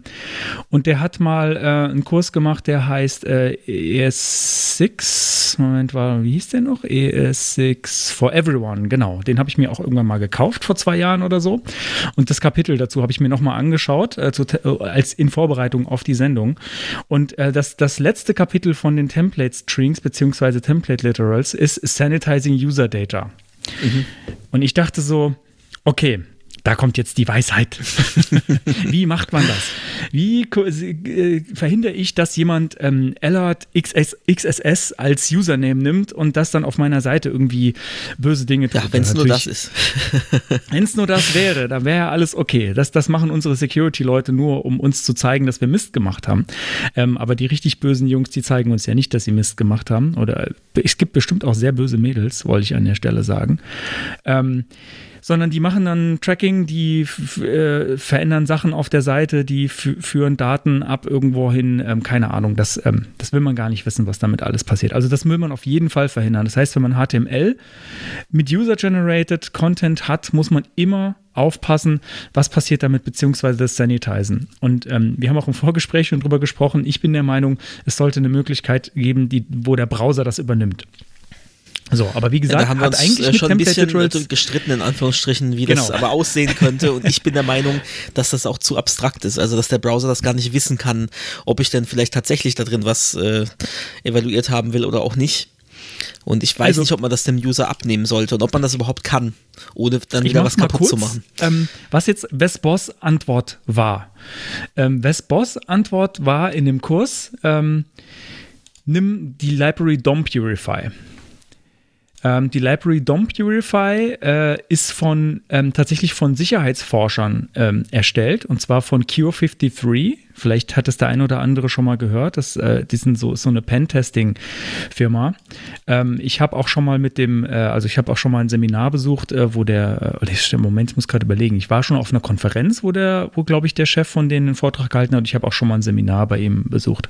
Also ähm, dem ist nicht zu trauen, aber ich glaube, wenn die eine JavaScript-Library machen, ähm, ich meine das nicht böse, dem ist nicht zu trauen, sondern die, die machen alle möglichen Schweinereien, die ihr euch nicht vorstellen könnt. Das ist wirklich, also es ist, es ist eine, eine, eine große, eine große Freude, ähm, da zuzuschauen, wie die alles kaputt machen. Ähm, so security-technisch. Und ähm, wenn die aber dann eine JavaScript-Library rausbringen, die DOM Purify heißt, also die eigentlich tatsächlich ähm, äh, XSS aus HTML, aus generiertem HTML rausfiltern soll. Wenn ich jemandem vertraue, dann denen wahrscheinlich noch am meisten, weil die wissen, was die wissen wirklich, was sie tun. Ähm, das Ding äh, hab ich, haben wir auch verlinkt in den Show Notes. Ähm, das es auf GitHub und ähm, äh, es gibt auch ein, irgendwie so ein lustiges Interview vorhin mit dem, äh, mit dem Ersteller oder mit dem, mit dem, weiß gar nicht, Chef von Cure53, glaube ich, äh, Mario. Mario, ich habe es wieder geschlossen, Heiderich, glaube ich, heißt er. Ähm, ist auf jeden Fall eine interessante Geschichte. Was ich, was mich daran aber nervt, ist, dass man eine extra Library braucht. Und äh, mhm. äh, wie, wie wir gerade schon gesagt haben, ich bin der Meinung, der Browser sollte an der Stelle was anbieten, was wirklich was wirklich sicher ist. Also zum Beispiel eine Möglichkeit zu sagen, innerhalb meines Template-Strings, äh, wenn, ich den, wenn ich den rausgebe, darf kein JavaScript drin sein oder nichts, was als JavaScript ausgeführt werden kann. Das fände ich irgendwie besser, als ich nutze irgendeine blöde Library, die ich also mir da reinziehe. Zumindest mal finde ich, sollten die Browser was mitbringen, wie es zum Beispiel bei PHP HTML-Entities gibt, das eben HTML in seine Entities umwandelt. Wenn man das schon mal an Bord hätte, könnte man sich das ja sparen, dass der irgendwie sonstige Checks macht, ist da jetzt ein Script-Tag mit drin oder was. Sondern ich kann einfach sagen, ich will kein echtes HTML da drin haben, sondern ich will, dass das so dargestellt wird, als spitze Klammer entsprechend. Ähm, oder genau das gleiche, was, was mich auch schon öfter gewundert hat, dass es das nicht gibt. Ähm, also bei, bei auch wieder PHP, weil ich das eben halt äh, neben JavaScript am meisten nutze, ähm, wenn ich eine Regular Expression habe und ich will da drin einen String, den ich mir vielleicht aus was anderem zusammengebaut habe, ähm, in der Regular Expression nutzen, und will aber nicht, dass zum Beispiel so Zeichen wie Punkt oder Stern oder Fragezeichen eben äh, das durcheinander bringen, sondern wirklich als Punkt, Stern und Fragezeichen behandelt werden, dann kann ich ja Prac-Quote drüber jagen zum Beispiel. Und das gibt es auch bei JavaScript nicht. Da muss ich mir dann jedes Mal eine Helper-Funktion schreiben oder habt ihr vielleicht schon irgendwo und wieder verwerten, äh, die mir dann die entsprechenden Zeichen äh, escaped. Also dass es da solche Escaping-Mechanismen und eben auch HTML-Entity-Mechanismen nicht mit als Bordmittel gibt, äh, ja, ist mir eigentlich auch ein Rätsel. Gerade weil der Trend halt dazu geht, dass man immer mehr mit JavaScript baut und die Seite nicht einfach als HTML vom Server kommt. Äh, kann man jetzt von halten, was man will. Gibt es ja auch schon wieder äh, Strömungen im Webdev-Bereich, äh, die sich da dagegen aussprechen und es denen zu weit geht mit dem ganzen äh, Web-App-Gedöns, kann ich auch nachvollziehen zum Teil. Also, dass es da nicht Bordmittel gibt, mit dem man das Ganze abfrühstücken kann und man sich da jedes Mal wieder äh, Funktionen schreiben muss, die man dann auch wieder durch den Ether schickt. Ähm, ja, verstehe ich auch nicht so ganz. Hast du das Helle eigentlich schon probiert? Äh, hab ich. Hat mir irgendwie, so, hat so eine Schwefelnote. ich finde, es schmeckt ja, das stimmt. Und ich finde, es schmeckt irgendwie ein bisschen nach Banane. Ähm, das mhm. haben ja Weizen oft so mhm. an sich, aber ich finde es bei dem ein bisschen extrem. Mhm. Also ich bin ja, ich wollte es nicht, nicht unterbrechen so vorhin, aber ja, ich habe es auch nee. beim ersten Schluck schon so, ja, ich bin, ich bin oft nicht so, besser. Ich bin oft nicht so der IPA-Fan. Äh, aber in dem Fall schmeckt mir das besser. Das Helle, finde ich, ist gewöhnungsbedürftig, aber ich habe mir gerade nochmal nachgeschenkt, ich weiß auch nicht warum. so, kommen wir nochmal zurück zum Thema. Ähm, was ich mir da wünsche, ich weiß jetzt nicht genau, wie man das in JavaScript ähm, äh, umsetzen soll, aber was ich mir da wünsche, wäre sowas ähnliches wie, oh, jetzt habe ich äh, das Kabel von meinem Kopfhörer gezogen. Ich höre also quasi mich selbst nicht mehr. Eine Sekunde. So, ah, perfekt. Ähm, was ich mir da wünsche, wäre sowas ähnliches wie das Sandbox-Attribut bei iFrames. Ich habe das gerade nochmal nachgeschlagen, wie das heißt, mhm. ähm, wo man bestimmte Dinge erlauben kann. Also Sandbox erstmal verbietet so ziemlich alles, was in iFrames passiert. Also zum Beispiel ähm, irgendwie Formulare, ähm, Pop-ups, dann ähm, Same Origin äh, gibt es da als Attribut, äh, als, als Wert noch ähm, Scripts äh, und so weiter und dass man von vom iFrame aus raus navigiert und sowas. Und da gibt es dann eben ähm, Allow-Werte, die man in dieses Sandbox-Attribut reinschreibt, ähm, Allow-Scripts zum Beispiel dann darf ich Javas, äh, dann darf ich JavaScript da drin verwenden und ansonsten ist es einfach verboten. Ähm, und das wünsche ich mir irgendwie für ich will gar nicht sagen für Template Literals, sondern allgemein für die Möglichkeit, vielleicht muss man auch einfach eine neue Möglichkeit schaffen, um HTML äh, dynamisch hinzuzufügen zu einer Seite. Für die Möglichkeit, die man eben verwenden möchte, hätte ich gern so ein Sanitizing drin, dass man zum Beispiel dann JavaScript da drin verbieten kann, weil in den meisten Fällen, glaube ich, will man das gar nicht haben. Also wann, wann möchte ich denn in dem ja in, in dem, was ich in dem String nochmal JavaScript ausführen? Also es gibt für mich da wenn ich das eh schon von JavaScript aus mache, sehe ich gar keinen Grund dafür, dass da innen drin nochmal JavaScript funktionieren soll. Also es gibt bestimmte Anwendungsfälle, aber ja, in der Regel will man es wahrscheinlich nicht, ja. In, deswegen wäre das Default für mich am liebsten JavaScript da drin, geht einfach nicht. Ähm, und wenn ich es, äh, ich würde es dann genauso machen wie beim Sandbox-Attribut. Ich kann es explizit erlauben, wenn ich es wirklich brauche und ansonsten ist es ausgeschaltet. Damit hätte ich ganz viele äh, Cross-Site-Scripting-Probleme schon irgendwie von, vom Default her behoben und äh, man muss sich keine Gedanken mehr drum machen. Ähm, bei der Recherche äh, zu dem Thema bin ich auf einen schönen Artikel bei MDN gestoßen, der heißt da äh, Safely Inserting External Content into a Page. Und äh, als ich die Überschrift gelesen habe, habe ich gedacht, jetzt, jetzt habe ich es gefunden. Jetzt habe ich es gefunden. Der heilige Gral. Jetzt, da, da stehen jetzt die coolen Sachen drin.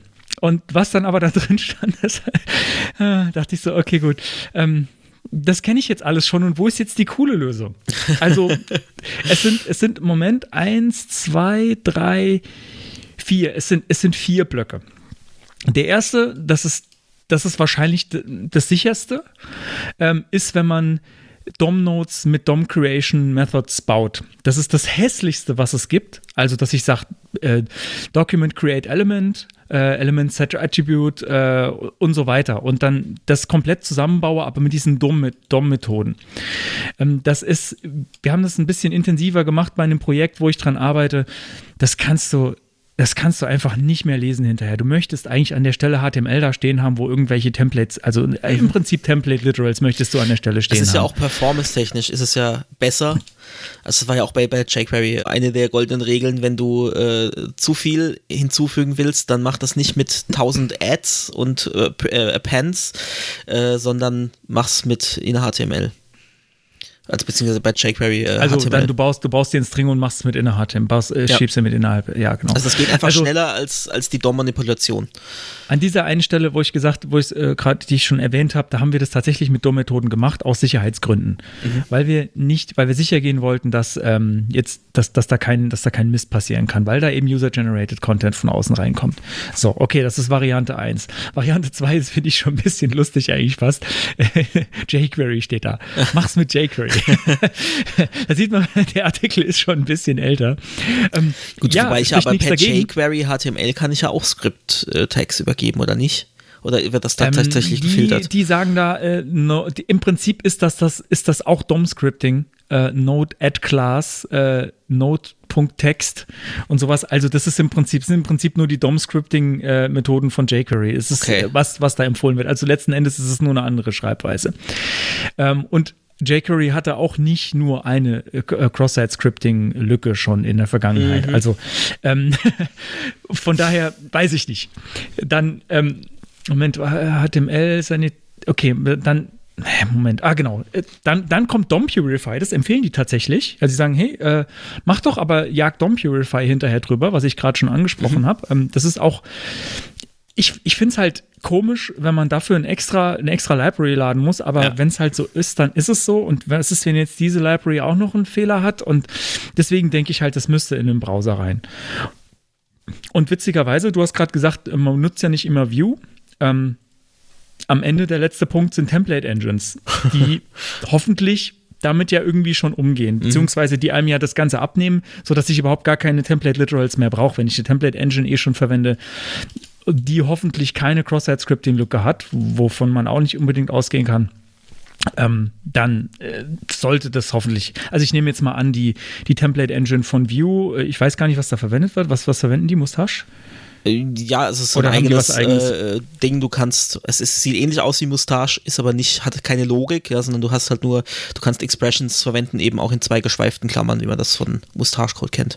Und das wird Okay. automatisch auch escaped und wenn du es äh, halt nicht escaped haben willst, dann musst du es anders machen. Ja, also ähm, ich bleib dabei, da muss eigentlich was im Browser her, aus meiner Sicht. Irgendwie eine Möglichkeit, irgendwie eine fest eingebaute Methode, wo, also ein DOM Purify, von mir aus nimm einfach das DOM Purify und pack's in den Browser, sodass ich es irgendwie nativ verwenden kann und nicht eine extra Library anziehen muss. Ich, das das wäre dann wahrscheinlich auch schneller und äh, keine Ahnung. Also das, das wäre so meine bevorzugte Methode, wenn es da um Security geht. Ich, ich finde dieses extra, ja, ist komisch. Aber nicht immer hat man es ja mit User-Generated Content zu tun. Ähm, von daher immer dann, wenn, äh, wenn ihr sicher seid, dass ähm, der Inhalt, der, der, den ihr in die Seite laden wollt, nur unter eurer Kontrolle steht und nicht unter Kontrolle von irgendeinem User, der als Benutzername oder was weiß ich, was ihr ausgeben wollt, irgendwelche schlimmen Strings rein, äh, Drop-Table oder so reingeben so, äh, wollt, ja, äh, äh, will dann, ähm, also wenn, wenn es unter eurer Kontrolle steht, müsst ihr euch da keine Gedanken machen. Aber es soll es ja geben, dass man auch User-Generated Content ausgeben will und dann solltet ihr euch da schon drüber Gedanken machen, wie ihr das sanitized. Und äh, ja, in PHP gibt es ja auch eine, eine fertige Methode dafür. Ne? Da hattest, hattest du vorhin schon angesprochen, wenn ich mich noch recht erinnere. Ja, HTML-Entities. Ja, also, Äh, wand einfach alles in, in Entities um. ja, warum, Oder warum HTML gibt's- Special Chars, wenn ich eben nur äh, spitze Klammer und Double Quotes Aber zum Beispiel das umwandeln würde will. auch theoretisch JavaScript zulassen, oder? Wie zulassen? Naja, ich muss mir halt eine Funktion schreiben, die das macht. Also eine Funktion, die halt alle Double Quotes äh, replaced durch und Quad und alle Spitzenklammern durch äh, und LT. Okay, aber wenn ich jetzt Ähm. HTML ausgeben wollte, hilft mir das ja auch nicht. Nee. Also so rauszufiltern. Ja, egal. Also ich, ich weiß nicht. Ähm, Naja, beim Rausfiltern schon. Also ich müsste halt, bevor ich das einfüge ins DOM, äh, müsste ich das halt rüberjagen, die Funktion. Das kann ich schon machen, ja. Ja, also es ist kompliziert. Aber vielleicht haben wir uns auch total verrannt äh, in, in irgendwas und es gibt dafür schon eine total geile Lösung, die wir noch nicht kennen. Dann bitte ja schreibt es in die wenn Kommentare. Westboss die nicht kennt, dann kennen wir die auch nicht. Ja, dazu muss man sagen, dieser Kurs, der ist schon was älter. Also gekauft habe ich ihn 2018 und ich habe äh, vorhin noch mal reingeschaut in die, in die Beispieldateien. Äh, die sind teilweise schon 2016 hochgeladen worden bei GitHub. Ähm, also der Kurs ist jetzt nicht mehr, also ES6 ist ja jetzt auch nicht mehr das Mhm, ja, ja, Allerneueste. klar. Ähm, vielleicht gibt es da mittlerweile was Cooleres, Neueres. Ähm, wie gesagt, der Artikel bei MDN, der scheint auch nicht der aktuellste zu sein. Helft uns, äh, schreibt's in die Kommentare, äh, drückt die Glocke bei Twitter, ding, ding, ding. wenn wir schon dabei sind. Äh, ja, folgt uns bei Twitter, äh, at wwsiv. Ähm, hier mal kurze Zwischenwerbung. Genau, also ich wäre da sehr dankbar, wenn da irgendjemand was weiß, irgendwie noch was Cooleres als DOM Purify, äh, bitte Bescheid sagen. Genau, so, habe ich noch was auf meinem Zettel? Ich glaube, damit bin ich mit der Security durch. Ja, damit sind wir mit dem Thema durch. Mensch, was ist mit uns los heute? Hier knapp über eine Stunde. Wir reden wir heute sind mit einfach dem sehr Thema schnell. durch. Wir wir, haben auch, nee, wir haben, das habe ich ganz am Anfang vergessen zu sagen. ähm, wir haben uns bewusst mal nur eine Sache rausgesucht, ein, ein kleines, kleines in Anführungsstrichen Feature, äh, über das wir reden wollen, weil wir waren die letzten Male immer dabei mit irgendwie, wir machen einen riesen Fach, Fass auf und versuchen das in einer Sendung abzuhandeln und kommen dann irgendwie am Schluss mit über zwei Stunden raus. Deswegen, das war heute eine bewusste Entscheidung, dass wir mal äh, ein bisschen uns kürzer fassen, aber dass wir jetzt, dass wir Wir so kurz über, ne? also nicht schlecht. Ich weiß nicht genau, wie viel wir vor der Sendung angefangen haben, äh, auf Record zu drücken, Äh, aber ich bin schon bei genau über einer eine Stunde. Minute, glaube ich, ja. Okay, ich bin schon, dann sind wir definitiv schon über eine Stunde jetzt. Ja, aber trotzdem, also wenn man das vergleicht mit den letzten äh, Folgen, das ist ja, das ist ja nix. ja, dann kommen wir jetzt, dann sind wir jetzt auch schon. Äh, Mensch, wir hatten, weißt du, was wir heute viel zu wenig hatten? Wir Feuerwerk? hatten heute viel zu wenig Feuerwerk. Nein, wir hatten heute viel zu wenig Applaus, auch zum Beispiel. Für unsere Also- treuen Stammzuhörerinnen und Zuhörer. Ja, Mensch, die sind sowieso enttäuscht, weil wir keinen Spam-Spot hatten heute. Ja, es tut mir leid, so, ich nur hab's, so schlecht ich hab's vorgelesen. nicht geschafft. Ah. Nein, nein, nein. äh, ich, ich bin ja mitschuld. Du wolltest ja eigentlich einen mitschuld. machen, ja. Ich wollte, ja, ich, ich hatte Zeit und hatte dann irgendwie doch keine Zeit. wie, das, wie das halt immer so ist, ne? Gut, You dann machen wir doch, bevor wir jetzt doch äh, zu viel reden, einfach weiter. Das Geil-Teil. Geil. Und das kommt heute vom Moritz. Ja, hast du. Äh, Ich hasse, Hast du ja. gesehen, hast du gesehen, wie es, wie es heißt und kannst du dir was Äh, darunter vorstellen? Nee, noch nicht. Soll ich mal spicken? Äh, EDEX UI. Schon mal, schon mal gehört? weißt du, was es nee. damit auf sich haben könnte? Nee. Ähm, ich weiß nicht, ob ich es jetzt hier aufmachen kann oder ob mir dann mein Rechner abkachelt. Ich bin da durch Zufall, also der, der YouTube-Algorithmus, der schlägt einem ja manchmal ähm, komische Sachen vor. Ähm, und das, ich weiß gar nicht, was ich mir da vorher für einen Techie-Kram angeschaut habe. Und dann kam halt ein Video, ja, hier, das ist jetzt so das, der, der geile, der geile Scheiß. Und dann, ich klicke ja dann immer einfach so drauf. Ich, I'm a simple man. Ja. ich ich klicke dann drauf. Ähm, und ähm, ich weiß auch gar nicht, wie man es ausspricht, ehrlich gesagt. Ähm, Ed, EDX. EDEX UI, würde ich jetzt sagen. Ja. UI, E- EDEX UI, ich habe keine Ahnung. Also es ist ein kleines E, D, E, X groß, minus UI. Und was ist das? Ähm, das ist ein, mh, also ich habe es tatsächlich unter Windows zum Spaß mal installiert, weil ich wissen wollte, ob das wirklich geht, weil äh, eigentlich dachte ich, das ist ähm, mehr so, mehr so, ein- so ein Hacker-Dings für irgendwie Linux oder so, aber das scheint tatsächlich für alle größeren Betriebssysteme zu existieren. Ähm, das ist äh, heavily inspired from the Tron Legacy Movie. Ähm, ein, wie soll ich sagen? Es ist eine Kommandozeile in der Mitte. Es ist also deine Kommandozeile, die du auf deinem Betriebssystem hast. Eine CMD zum Beispiel auf Windows oder halt eben eine Bash äh, unter, unter Linux oder was auch immer du als Standard-Kommandozeile eingerichtet hast, in der Mitte. Und dann drumherum lauter so fancy äh, Animationen und es, es sieht aus wie so aus einem Hackerfilm. Es ist so eine Oberfläche wie aus einem Hackerfilm. Und das Verrückte daran ist, dass die Sachen, die man darin sieht, tatsächlich echt sind. Zumindest die meisten. Das mit dem Memory, da bin ich mir nicht so sicher. Also da ist bei, also das, ich weiß nicht, wie ich es beschreiben soll. Hast du dir mal einen Screenshot Ja, ich, angeschaut? ich schaue mir gerade die ganzen Screenshots an in dem äh, also Repository. ähm, es, ist, es ist natürlich äh, äh, dunkler Hintergrund, dann in der Mitte ist dieses Terminal, wo du Sachen eintippen kannst. Links unten gibt es so eine Liste mit File-System. Da kannst du tatsächlich in den Ordnern rumklicken und hast dazu visuelle und Soundeffekte. Wirklich so, als, als wärst du jetzt auf dem CSI Miami Computer oder so, keine Ahnung. Ja, es ist so, Okay. so wie, das ist der, der feuchte Traum eines Hackers. beziehungsweise, nee, es stimmt nicht. Der feuchte Traum eines Hackers sieht ganz anders aus. Dem ist nämlich das UI scheißegal. Der feuchte Traum eines Möchte gern Hackers. Regisseurs, Regisseurs Ja, eines genau. Hackerfilms. Ja, genau. So, eher so. Genau. Äh, und dann siehst du da irgendwie, da läuft die Uhrzeit runter. Rechts hast du so eine sich drehende Weltkugel, Weltkugel, wo so irgendwelche. mit- mit- mit ich weiß nicht mal, ob da die Daten. Ob das wirklich irgendwas ist mit irgendwelche, ob da wirklich echte Daten sind oder ob da nur irgend, irgendeine Quatschanimation läuft, das kann auch sein. Ähm, aber dann steht da irgendwie äh, deine IP-Adresse äh, und CPU-Usage in, in, in Graph und du hast so eine Tastatur, die tatsächlich, also man kann die auf Touchscreen wohl angeblich tatsächlich benutzen, da ist eine Tastatur Mhm. mit drauf, aber wenn du normal tippst, dann leuchten auch diese Tasten auf und dann kommt natürlich ein Geräusch dazu, so blub, blub, blub.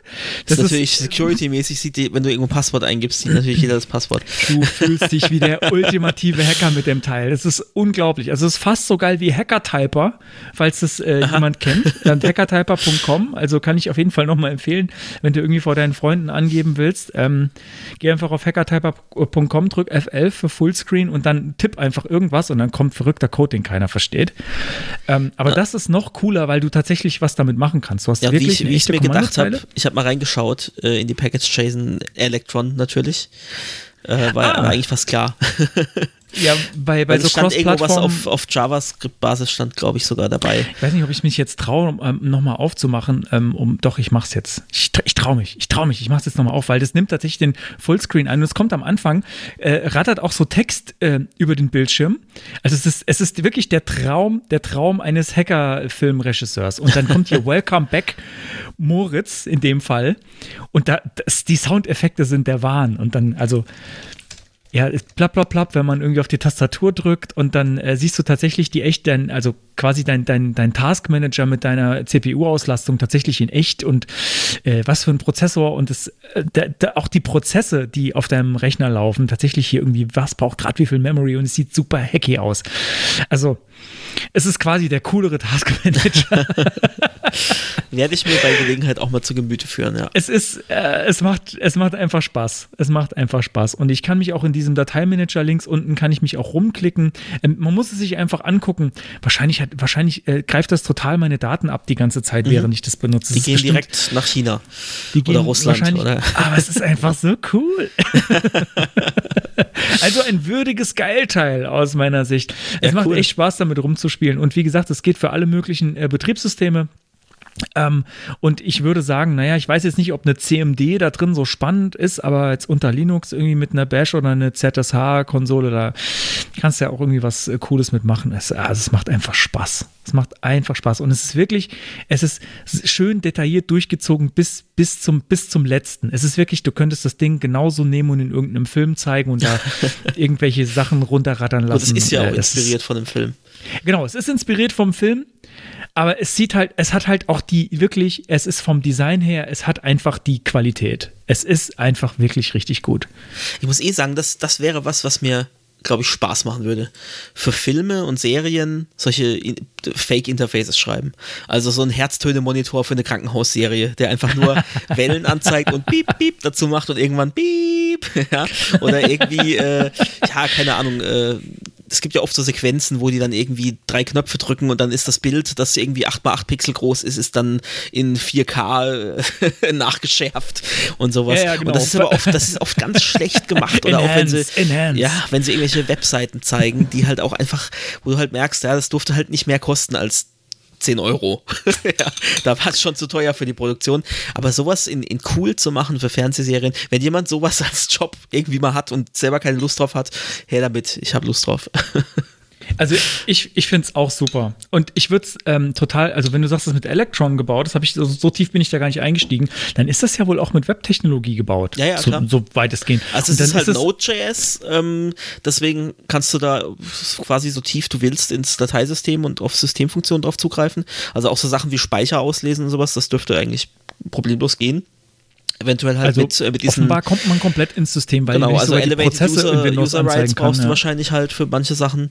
Ähm, also hier steht sogar wirklich Geo-IP, Active Connections, die du wirklich, also wirklich System Monitoring, also scheint echt zu sein. Ah, also CPU, Geo, RAM. okay, Geo-IP, das ist, das ist interessant. Dann sind diese Punkte auf dieser Weltkugel rechts tatsächlich echt. Ja, Dann, dann sind das irgendwelche. Ach, das ist ja crazy. Also, das ist verrückt, ja. ja, also ich, ich wäre da auch sofort dabei. Also, ähm, es hat ja auch mal einer dieses. Ähm, LCAS heißt das, glaube ich, dieses Interface von ähm, äh, Star Trek Next Generation Ja, genau. mal Aha. nachgebaut im Browser und das finde ich auch total geil. Also, also sowas, das muss einen riesen Spaß machen, sowas zu bauen. Lass uns mal so irgendwie so, so, so, so einen Quatsch äh, bauen. Ein, ein. WWSIV-Interface. Ein WWSIV-Interface. Das, das allerdings wird wahrscheinlich sehr merkwürdig werden, glaube ich. Weil wir müssen ja die ganze Merkwürdigkeit der Sendung darin abbilden. Es muss ja uns Ja, quasi so ein widerspiegeln. Soundboard. Dich beim Rülpsen zum Beispiel. Oh je, da krieg ich Ähm, wieder Ärger. unsere, unsere Jingles.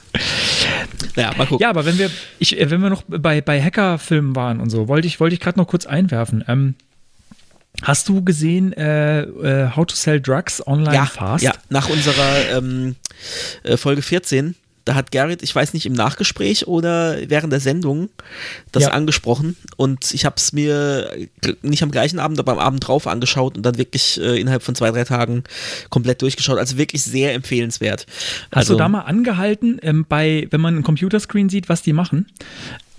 Weil Äh, nee, mir jetzt ist nicht bewusst, aufgefallen, nee. Das ist, glaube ich, die erste Serie, äh, Schrägstrich Film, ähm, wo ich den Eindruck hatte, dass die dass die es wirklich echt haben wollten. Also Mhm. die haben die echten Kommandozeilen-Tools gezeigt. Genau, oder auch wenn sie YouTube, äh, wenn er YouTube-Videos guckt, ja, dann ist das wirklich die, die Oberfläche von YouTube zum Beispiel und so. Also, das ist echt sehr gut gemacht. Ähm, Also da wird ja, da wird ja, viel- da wird ja viel gehackt, da geht's ja, geht's ja viel um, äh, um Technik und also immer dann, immer dann, wenn ich einen Screen gesehen habe, habe ich auf Pause gedrückt, äh, um zu gucken, was ist denn das jetzt gerade für ein Tool, was machen die denn gerade? Und äh, das, also das, was ich kannte, war immer also das war passend, das war immer genau das Richtige, wo ich dachte, ja, und die erzählen da auch keine Scheiße über Ja. Darknet. Also ich glaube, Äh, man, so kann da, man kann da echt eine Menge lernen, Auf tatsächlich jeden über Fall. die Technik. Auf jeden Fall. Also ja, als, als jemand, der nicht so nerdig ist, kriegt man das ja auch alles, alles schön äh, erklärt. Auch wenn man sich mit Drogen nicht auskennt, kriegt man das alles sehr genau erklärt. Äh, und äh, ja, wirklich, also eine, es ist nicht die erste Serie bei mir, sondern die zweite Serie, bei der mir das so positiv aufgefallen ist, dass es halt nicht so möchte gern nerdig ist, sondern auch wirklich was dahinter dahinter steckt, ähm, sondern Mr. Robot äh, war die erste Serie, wo du wirklich, du hast halt, die nutzen halt irgendwelche Unix-Shells, aber es ist halt nicht irgendwie so Pseudo-Hacker-mäßig, sondern es sind halt einfach Unix-Shells und der tippt halt drin rum, aber halt mit, mit Sachen, die vernünftig aussehen und nicht irgendwie so völlig Hanebüchen. Ähm, genau, damit haben wir jetzt auch äh, also Netflix äh, und, und Amazon Prime abgedeckt, damit es nicht so einseitig wird. Ähm, aber hat ja inzwischen eh fast jeder alles, ne? Ja, Jedenfalls genau. Ihr äh, habt, sehr ihr empfehlenswert. habt alles, wir haben alles. Alle haben alles. Gut, und ich glaube, damit haben wir es dann. Ja, ich glaube, damit haben wir auch alles. Weil wo wir sind, ist vorne und wo ihr seid, Ist, ist fraglich. fraglich. Habe ich gerade gedacht. Also wir wissen es einfach nicht. Schreibt mal in die Kommentare, wo ihr seid, wenn wir vorne sind.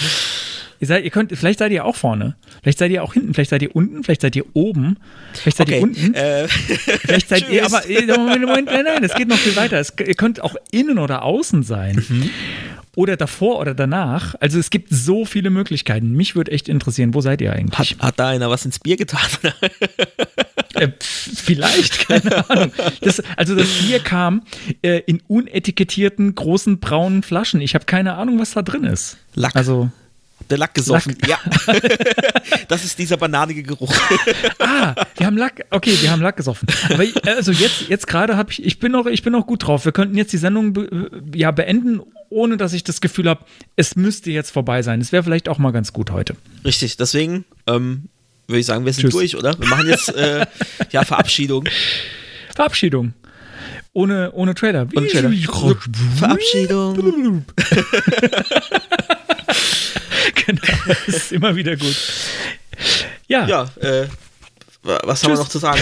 Empfehlt uns weiter. Nee, tatsächlich. Also ich glaube, so weiterempfehlen, dass wir einfach noch äh, wachsen, unsere Hörer, Hörerbasis wachsen lassen können. Äh, das liegt mir, glaube ich, zurzeit am meisten am Herzen. Spenden natürlich auch gerne. Haben wir jetzt auch Spenden jedes ist Mal super. angesprochen. Äh, ja, vielen Dank auch an alle bisherigen Spender. Findet und ihr im Feed tatsächlich, also in, der- in der Folgenbeschreibung ganz oben ist ein Link, Im äh, findet ihr auch auf unserer Seite. Wahl. Da ist, da müsst ihr nur auf den, auf den, auf den Bierkrug klicken, dann könnt ihr uns spenden. Genau, nee, ist auch wichtig, dass man sagt, wo das geht. Ne? ja, ja, ja, klar. Und, Und, da, da äh, draufdrücken und dann könnt ihr uns äh, Bier spenden oder Geld spenden oder dem Konstantin Oliven schicken. Genau. ich. Ich habe immer noch keine Oliven bekommen. Mensch. Das, das darfst du nicht sagen. Du musst, du musst, du musst, äh, wenn, wenn du willst, dass die, dass die Leute dir was schicken, musst du sagen, ja, äh, ich habe schon wieder Oliven bekommen, so. Mensch. Ähm, Seid doch auch ja- mal das so cool ja so wie die toll. anderen 20, die mir Seid Oliven so cool. geschickt haben. ich glaube auch, dass äh, in anderen Podcasts, die ich schon gehört habe, wo die von Geschenken erzählt haben, dass das immer Das ist gelogen alles war. Gelogen, wahrscheinlich nur so ja. ein Prozent der Geschenke Das waren war Freunde und Bekannte, die, die was geschenkt haben.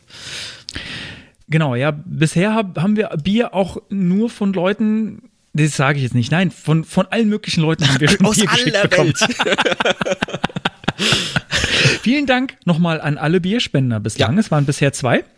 Ähm, äh, zwei O plus N Bierspender. Ähm, wir, ihr empfehlt uns weiter, ihr bewertet uns bei Podcast-Portalen, zum Beispiel bei iTunes. Das hilft uns auf jeden Fall sehr weiter. Da auch gerne mit Kommentaren. Ich habe da vor kurzem einen gelesen, den ich sehr nett fand. Das finde ich immer schön. Und ähm, das hilft uns auch, uns weiter zu verbreiten und verbreitern.